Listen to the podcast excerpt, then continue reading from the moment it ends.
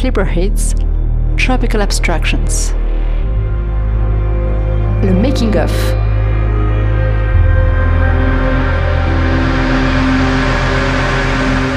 Un podcast de Radou Zero et Nicolas Nadar.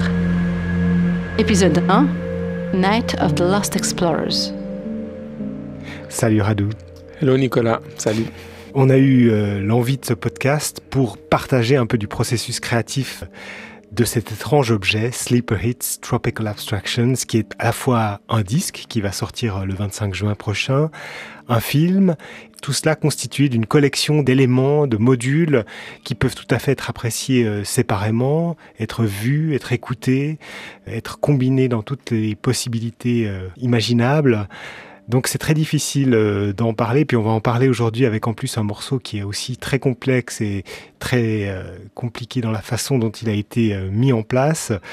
On peut dire que ça fait cinq ans aujourd'hui qu'on travaille sur ce projet. Hein. Ouais, ça semble une éternité, puis en même temps un temps assez court, enfin assez condensé, effectivement, mais ça fait cinq ans. Ouais, ouais c'est un un échange euh, au long cours et en même temps c'est vrai qu'il fallait peut-être ce temps pour mûrir euh, le projet parce que ça a été beaucoup d'échanges, euh, pas seulement sur le plan strictement créatif avec des images, du son, mais aussi beaucoup de discussions qui nous ont amenés à, à ce projet pour créer cette unité aussi thématique, unité de ton, d'idées qui donne lieu à, ce, à cet objet hybride fait pour être à la fois présenté en live et ben, par la force des choses pour l'instant ça n'est pas possible mais enfin être aussi apprécié dans son salon euh, en l'écoutant, en visionnant les vidéos qui seront disponibles sur le net. Oui.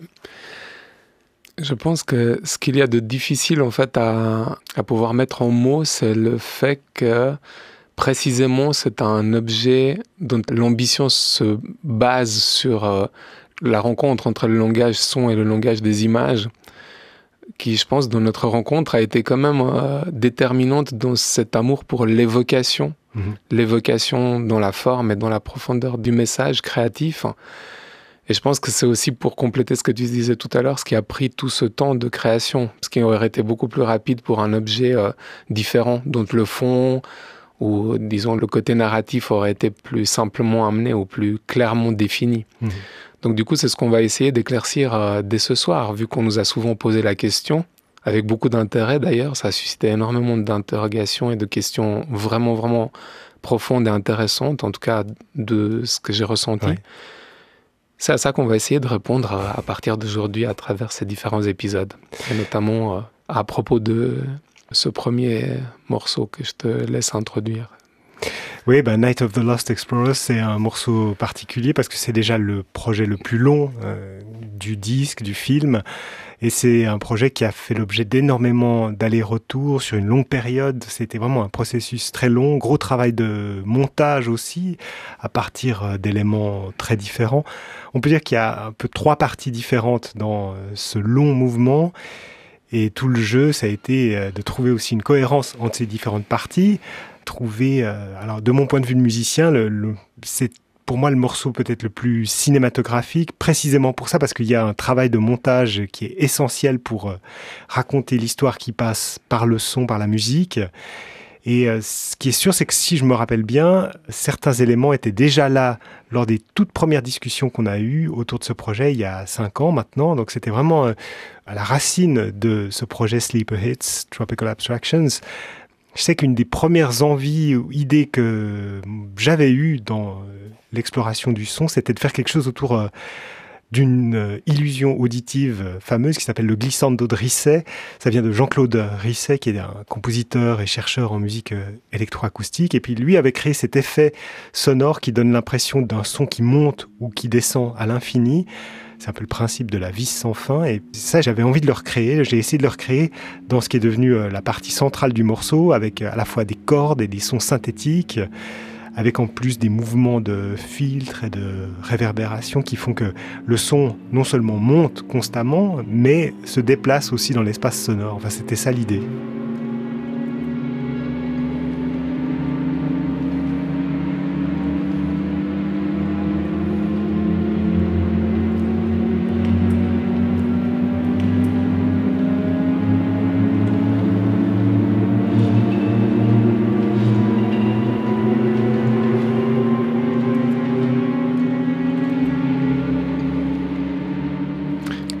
C'était, je me rappelle très très bien du moment où on avait commencé à parler de ça.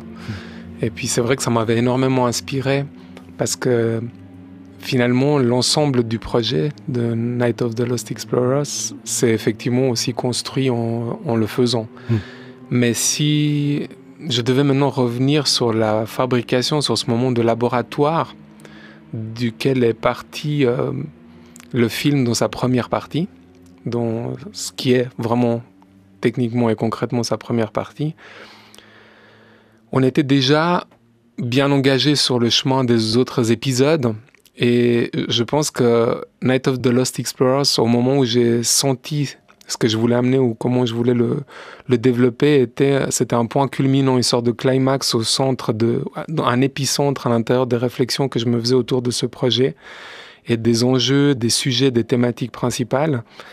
Et euh, en fait, ce qui m'obsédait, ce qui vraiment était euh, le point de mire de la recherche autour de ce projet en devenir, était le fait que je voulais approcher une sorte de mémoire tropicale, une sorte de mémoire équatoriale à travers l'identité de l'Amazonie, mais presque dans l'inconscient collectif, hmm.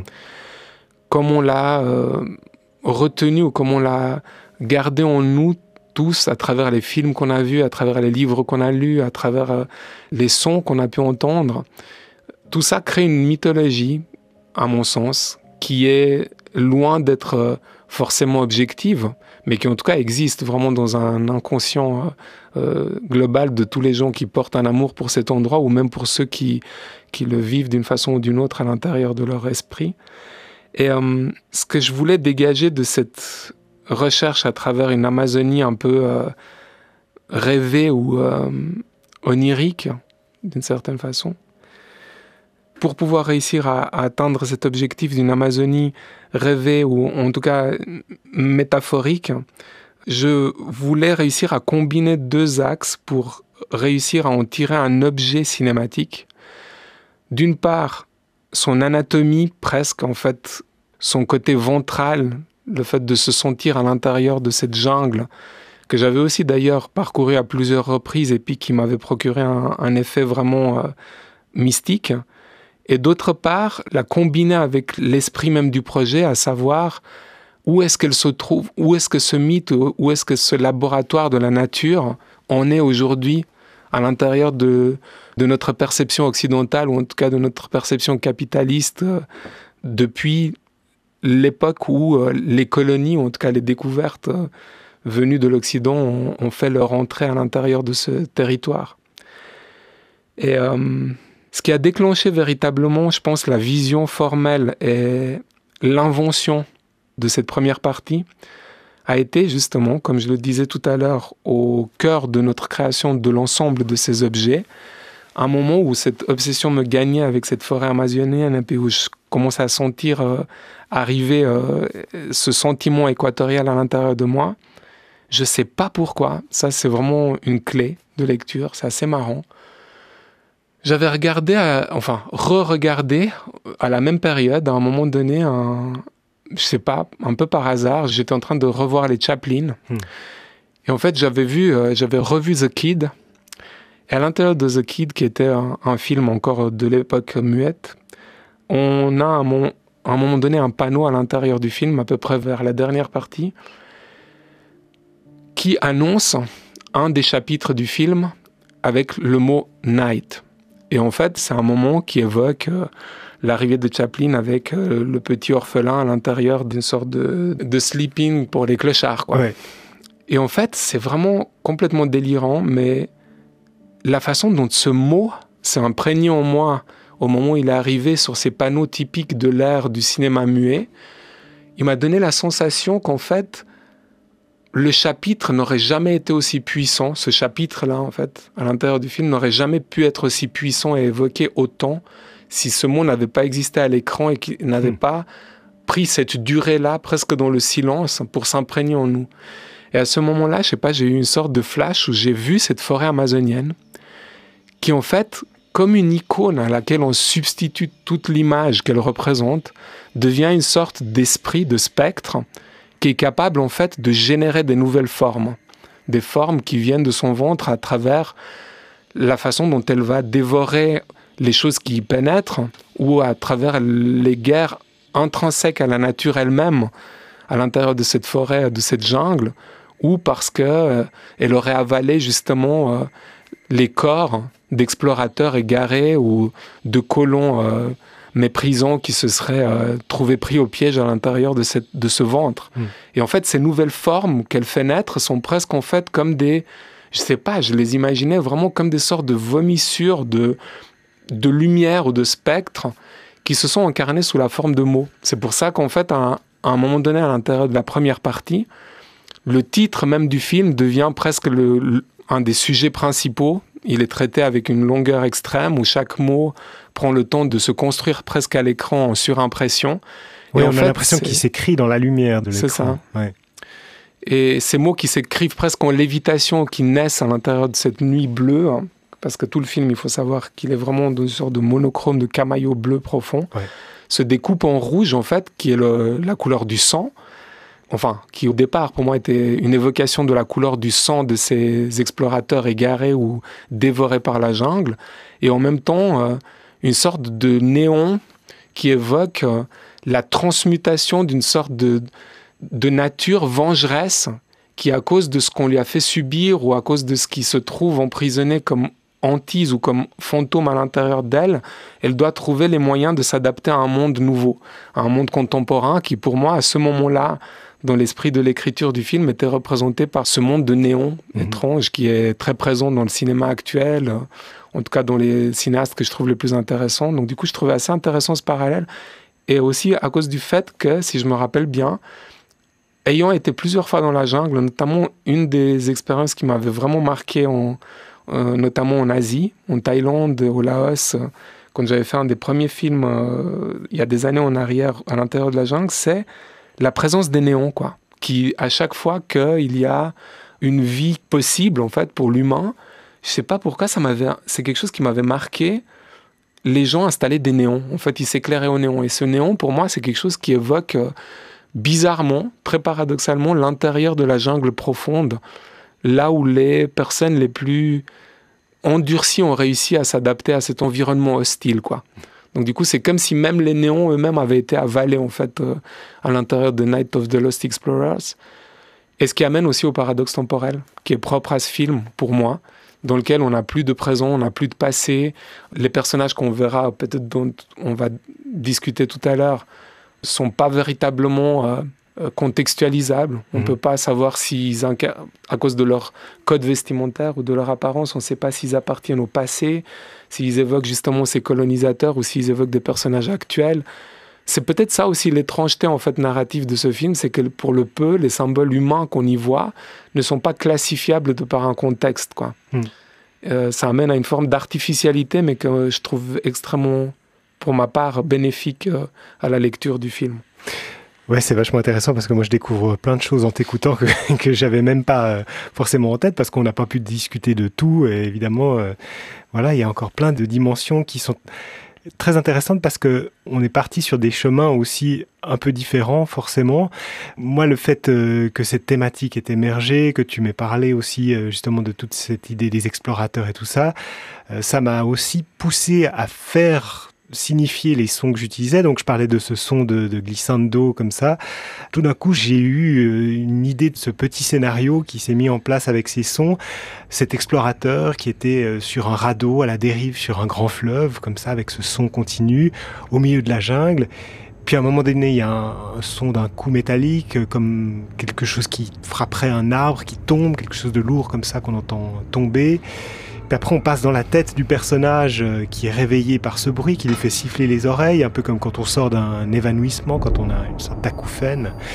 C'est pour ça que j'ai mis un son très aigu, un peu désagréable à ce moment-là, qui ensuite disparaît et fait place au côté chanson. Et les premiers mots du personnage sont Oh my head, oh ma tête. Donc euh, voilà, là il y a un côté assez théâtral que j'ai chanté aussi euh, dans cet esprit.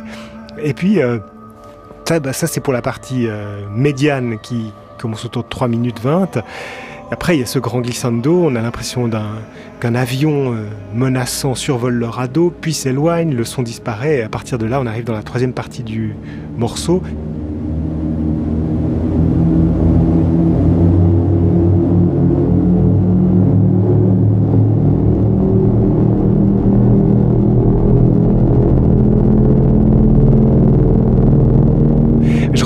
Début, puisqu'on a parlé de ce début du morceau. D'autant que tout ça s'est construit un petit peu dans le désordre euh, avant d'être mis en place. Pour moi, le début, et puis on en a beaucoup parlé ensemble aussi, c'était l'idée d'utiliser euh, des sons de jungle, des sons concrets que j'avais enregistrés. Oui, absolument, c'était ça. Voilà. C'était magnifique. C'est effectivement ça qui nous avait aussi beaucoup inspiré sur le processus de départ. Oui, ouais, l'idée de partir vraiment de, de cette jungle grouillante, une vraie jungle que j'ai enregistrée euh, au Costa Rica il y a quelques années. Donc on a cette jungle comme ça, et puis petit à petit, euh, comme le morceau est au bout aussi du parcours du disque, c'est le dernier morceau, l'espèce de point culminant euh, du disque, on voit surgir dans cette jungle des fragments, des échos de plusieurs autres morceaux qu'on a entendus précédemment, comme si ces fragments faisaient partie de cet écosystème sonore de la jungle tropicale. Et puis après, il y a une partie euh, très lyrique avec des cordes, des voix, du piano, qui est aussi une sorte de variation sur le tout premier morceau du disque, What Doesn't Kill You.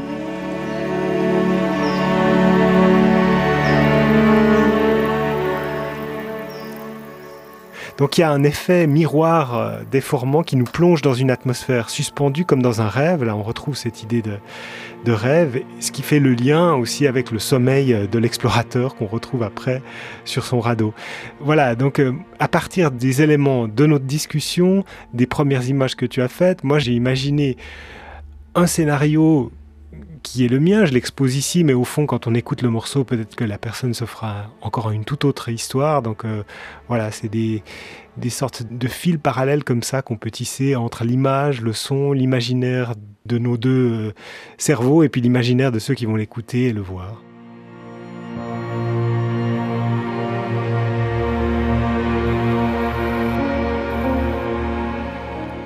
Clairement, et je pense qu'il ne faut pas oublier de le dire encore, au cas où ça échapperait, parce que c'est quelque chose, on n'a pas eu suffisamment de temps pour l'évoquer, c'est qu'effectivement ce projet, il travaille énormément dans sa structure à cause de ce dialogue perpétuel et de la façon dont on se sert de la mémoire collective ou euh, de références pour ensuite les digérer et les, les recalculer, les réinjecter à l'intérieur du système et qui va faire aller de l'avant encore plus la narration, c'est que déjà au départ, le système était basé sur la question du déjà vu, mhm. sur la question vraiment de cette sorte de, de mémoire. Euh, qui pourrait être, euh, selon les moments du film, une sorte de défaillance qui se reconstruit sous nos yeux et qui nous donne la sensation en tant que spectateur de revoir à l'intérieur du film même des choses déjà vues quelques minutes auparavant, ou parfois, dans un nouveau segment, comme tu le disais tout à l'heure, retrouver volontairement des références au segment précédent et encore à des films qui l'ont précédé, qui ne sont pas le nôtre,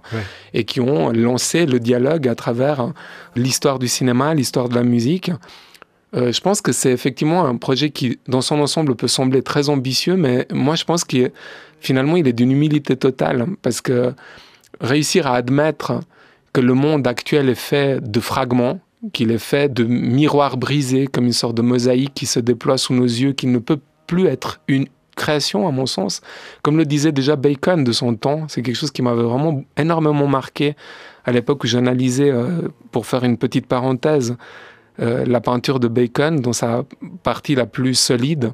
Lorsqu'il a commencé à travailler sur le triptyque, il a clairement annoncé le fait que pour lui, à partir de cet instant-là, la peinture ne pouvait plus être représentée dans une image unique. Hmm. Elle ne pouvait plus exister en tant que telle elle ne pouvait plus avoir cette forme-là.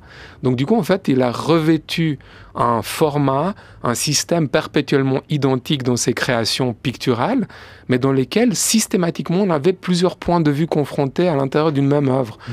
Et pour moi, ça c'est vraiment une clé de lecture de Sleeper Hits et évidemment énormément de Night of the Lost Explorers, c'est qu'on peut y rentrer de plein de façons parce qu'effectivement, il y a énormément de charges. On peut en parler encore un petit peu, on peut trouver encore des arguments. Je ne sais pas, notamment, par exemple, quand tu parlais de ce son infini, en fait, qui mhm. accompagne presque le basculement vers la deuxième partie. Chez moi, il y avait donc, dans la construction de départ, le premier montage que je t'ai proposé, jusqu'à à l'instant où ces mots se forment et qui émergent presque, enfin, de, de cinq minutes pendant lesquels on, est vraiment face à la forêt en tant qu'entité. On la sent, il y a de ces visions aériennes, de drones, de l'intérieur, on a l'impression que c'est vraiment une sorte de caméra qui est la nature elle-même qui se filme de l'intérieur. Au moment où on bascule dans ce son qui semble cette vis tournant sur elle-même sans fin, mhm. et jusqu'à l'effondrement, à ce moment-là, les images changent et en fait, on rentre encore dans une dimension infra-visuelle de cette forêt dans laquelle on se retrouve tout à coup dans la dimension bactériologique, on va dire, ou virale de, l'image, qui sont ces images qui ont été euh, effectivement tournées dans un laboratoire qu'il faut dire euh, unique au monde actuellement, qui travaille sur des images de culture de bactéries tropicales à dix fois en dessous de l'échelle atomique. Et euh, qu'on a utilisé, que j'ai utilisé dans le film aussi pour faire passer le cap de la dimension du perceptible, du visible, vers quelque chose d'encore plus infini. Et curieusement, à ce même moment, toujours sur le thème du paradoxe et sur le thème de cet écho, sur le thème de ces visions en miroir, on a en même temps la naissance de ces visions de bactéries euh, grouillantes qui deviennent presque comme une jungle, mhm. qui se transforment sous nos yeux en cosmos, et où tout d'un coup naissent des images spatiales de surface de planètes euh, encore pas explorées par le pied humain, etc., et qui en même temps deviennent cette évocation de l'infiniment petit dans l'infiniment grand, du fait que l'exploration du titre est elle-même une vocation de cette soif perpétuelle de référencer chez l'humain et de découverte, mais qui l'amène selon comment il l'engage à sa perte ou à, sa, à son salut. Donc pour moi, cette deuxième partie, elle est un peu à, dans ces symboles, un peu en équilibre entre la perte et le salut, quoi. Mhm. elle est presque vue cette fois-ci par les yeux de l'explorateur, alors qu'avant, dans la première partie, elle est presque perçue par une caméra qui serait incarnée par la nature. Et ce que je voulais dire, ah oui, parce que j'étais parti de cette idée-là au départ, c'est que s'il y a une chose qui me semble essentielle dans Night of the Lost Explorers, encore plus que dans les autres parties, c'est la dualité la dualité, elle est omniprésente à l'intérieur des symboliques mhm. qui se dégagent de cette partie-là du film. Ça part de euh, justement notre dualité, la façon dont a été construit euh, le film en lui-même. Ça part justement de ce dialogue perpétuel qui parfois devient un mariage d'idées, parfois une confrontation de laquelle naît une troisième entité. Et à l'intérieur du film lui-même, il y a tout le temps des images et leur double. Mhm. Comme je le disais tout à l'heure, les planètes et les bactéries, l'intérieur de la forêt perçu de sa propre vision et l'extérieur perçu par les yeux du colon, les personnages, qui ils sont et pourquoi il n'y a pas qu'un personnage féminin et qu'un personnage masculin, mais qu'il y en a deux et qu'il y a deux personnages féminins.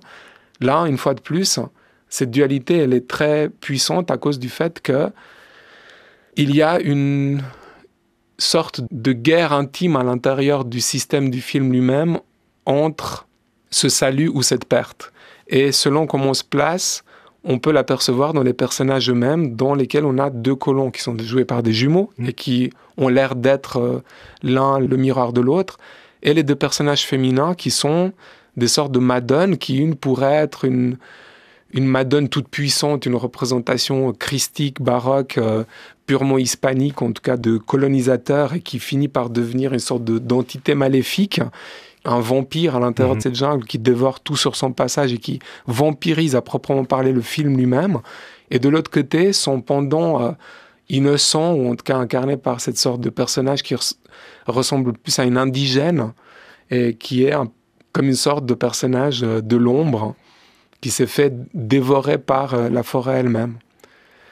Et euh, on retrouve encore plus tard aussi dans le film, quand tu parlais euh, de la question du son, tu y viendras probablement sur la troisième partie, on retrouve à un moment donné aussi une image de deux barques qui sont posées sur le bord d'une rivière au fin fond de cette jungle mhm. vierge, vide, et qui de nouveau représente cette dualité, enfin ces deux chemins possibles, ces deux, ouais, ces deux issues une fatale ou l'autre euh, vers un salut euh, éventuel. Et on retrouve à la fin du film une des barques qui part toute seule aussi. Exactement.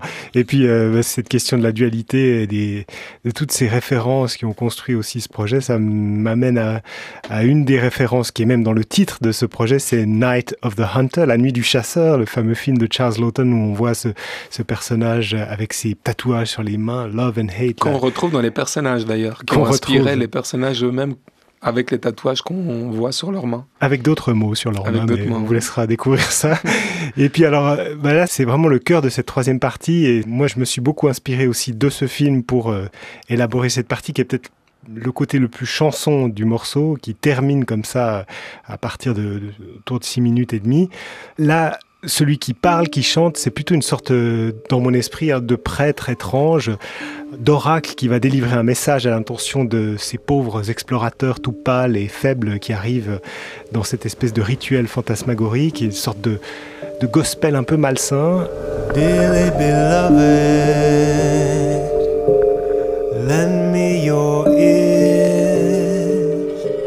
Le refrain We live as we dream alone, nous vivons comme nous rêvons solitaires. Ah, c'est une citation d'une autre euh, source de ce morceau, à savoir Heart of Darkness, au cœur des ténèbres, le fameux roman de Joseph Conrad.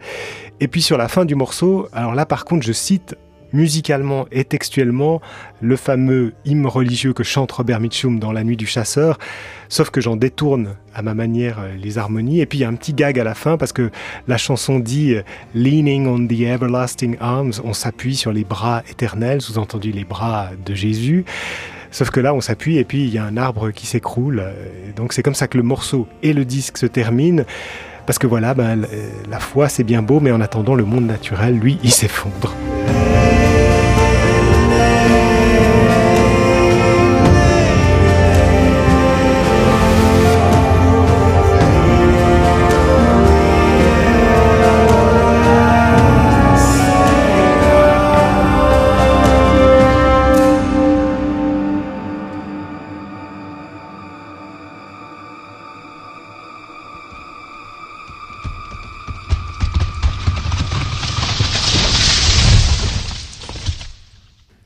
C'est vrai que cette fin, elle est fantastique avec cet arbre qui tombe. Ça m'avait marqué au moment où j'étais en train de, de monter les dernières images du film et ça a passablement euh, dirigé, on va dire, euh, le dernier découpage. Et euh, c'est marrant parce que maintenant que tu l'évoques, ça me fait revenir un souvenir très puissant qui est au cœur de la dualité dont je parlais tout à l'heure, à savoir la découverte d'un des films qui a eu une influence majeure dans mon existence et dans mon envie de faire du cinéma qui est euh, La ligne rouge de Terence Malik, et dans lequel justement il y a sa voix, la fameuse voix lancinante qui maintenant est devenue presque un gimmick de Malik 20 ans après, mais qui pour l'époque était vraiment euh, une expérience totale, qui accompagne une plongée dans la jungle aussi, qui est le point de départ de ce film, et dans laquelle, si je me rappelle bien, la voix, elle, elle parle au nom de la nature, en tout cas, elle s'interroge comme un esprit comme ça, qui s'interroge sur ce qu'il voit à l'intérieur de cette jungle, et à un moment donné, il dit... Euh, et euh, on regarde ces deux arbres identiques qui, en se croisant, s'entretuent, en fait, s'entremêlent et s'entretuent. Comment est-ce possible? Est-ce que la nature peut être deux? Hmm. Est-ce que la nature peut être ces deux choses qui se mènent, qui mènent une guerre secrète à l'intérieur d'elle-même? Et en fait, c'est vraiment une notion, euh, ça peut sembler euh, kitschouné comme ça, mais je pense qu'elle a une... En fait, cette réflexion, elle a une force foudroyante par rapport à des questions qu'on devrait se poser sur notre monde actuel. Et puis du coup, euh, c'était quelque chose que je voulais retrouver en fait à l'intérieur de Night of the Lost Explorers, ce qui explique aussi énormément euh, les références en miroir comme ça, en permanence à l'intérieur des images. Et puis je pense aussi que par rapport à certains moments où toi tu n'étais pas encore là avec des sons, mhm. c'est-à-dire où j'attendais en fait, parce qu'on avait toujours, tu sais, ces moments sur des longues période de création dans lesquelles chacun essayait d'imaginer quelle référence pourrait être celle qui pourrait euh, donner le ton euh, à l'autre. Vu que j'étais dans le silence et qu'on parlait des références tout à l'heure, je pense qu'un des morceaux, en tout cas du point de vue du son, qui m'évoquait ce que tu allais peut-être euh, entreprendre ou ce qui m'avait aussi mené à la forme du film était vraiment l'album Spirit of Eden de Talk hmm. Talk sa structure aussi en écho perpétuel comme ça, qui s'évanouit, qui recommence à l'infini, et qui est un disque majeur, je trouve, de l'histoire de la pop. Et puis, euh, je sais pas pourquoi, il était à un moment donné là, euh, probablement aussi de par son côté exotique, quoi, clairement. Des sons, des références qu'il utilise à l'intérieur des images et des, des sonorités à l'intérieur de sa construction. Mais c'est vrai que pour parler de référence, la forme et sa structure, je trouve qu'elle ressemble passablement de manière assez folle à notre projet en général. ouais, avec des aussi ces durées qui sont hors du canon de la pop, avec en même temps des choses tout à fait identifiables comme des chansons, et puis euh, bah, des plages un peu plus abstraites. Euh, c'est vrai que bon, pour moi aussi, c'était une référence importante, et je pense que ce que tu dis là sur ce morceau, ça fait écho aussi à ce morceau euh, du début du disque, What Doesn't Kill You, qui est aussi effectivement à bien des égards en miroir avec ce dernier morceau Night of the Lost Explorers et qui lui aussi est tout à fait imprégné de ce climat de Tok Tok. Complètement. Mais ça, on le découvrira dans un autre épisode.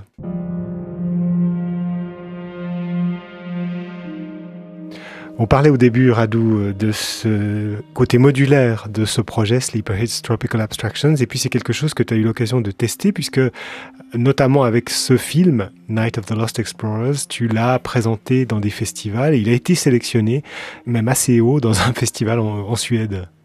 Ouais, c'est ça qui est intéressant, parce que c'est vrai qu'à un moment donné, on a eu ce temps euh, de passage à travers euh, les événements qu'on connaît dans le monde, qui était très complexe, en tout cas pour ma part, à vivre. Et puis du coup, je ne savais pas exactement comment on allait se comporter vis-à-vis de ce projet par la suite. Donc du coup, en attendant, à un moment donné, je me suis dit, il faut quand même qu'il puisse trouver sa raison d'exister dans la façon dont on peut distribuer ou en tout cas vivre ce genre de création aujourd'hui, parce que je l'aime énormément. Hein. J'aime énormément ce projet. Je trouve qu'il est vraiment extrêmement honnête, extrêmement puissant du point de vue de ce qu'on a entrepris. Donc du coup, ça me faisait mal au cœur de voir que si tôt, en fait, on ne pouvait plus euh, lui offrir la vie qu'il méritait, à mon sens. Donc du coup, j'ai commencé à essayer de le promouvoir euh, dans des festivals à travers le monde. Et là, j'ai vraiment pris mon courage à deux mains, comme je t'ai dit, et j'ai commencé à, l'envoyer de façon fragmentaire, c'est-à-dire d'essayer euh, ici et là d'envoyer par rapport aux critères de sélection les euh, films du film à différents endroits euh, pour voir s'ils allaient être, euh, faire partie de la sélection officielle. À un moment donné, ben, le, un festival en Suède qui s'appelle le Boden International Film Festival a fini par répondre présent, dans le sens qu'il a officialisé la sélection de deux des segments de Sleeper Hits, qui sont notamment justement celui dont nous venons de parler, Night of the Lost Explorers, c'est aussi un segment beaucoup plus court. C'est ça qui est hyper intéressant en fait. Mm. De par sa durée, il est, c'est quasiment David contre Goliath. C'est un tout petit film, mais qui a intégré la même sélection et la même section, qui est celle euh, des nouvelles formes d'exploration cinématographique. Et les deux ont fini euh, semi-finalistes ce printemps à l'intérieur de ce festival suédois. On y reviendra euh, à l'occasion de la discussion autour de cet autre petit film intitulé Ultramarine. Oui, et c'est vraiment euh, intéressant, en tout cas pour nous, c'est très intéressant parce que c'est vrai que on a créé ce projet hybride et on voit qu'il peut fonctionner aussi de, pour des publics très différents, parce que là, c'est même pas qu'il a été sélectionné comme un clip vidéo d'un morceau de musique, mais vraiment comme un film en soi. Et puis, bah, il se trouve qu'il y a ma musique dessus. Mais voilà. Donc, euh, encore une, façon d'approcher ce projet euh, de façon euh, multiple. On va poursuivre cette discussion dans un prochain épisode de ce podcast. Night of the Lost Explorers, c'était le premier épisode. Ce morceau se trouve sur l'album Sleeper Hits Tropical Abstractions, publié le 25 juin 2021 en vinyle et en digital sur le label Poor Records. Les films seront bien sûr disponibles en même temps sur Internet. Merci Radou. Merci Nicolas.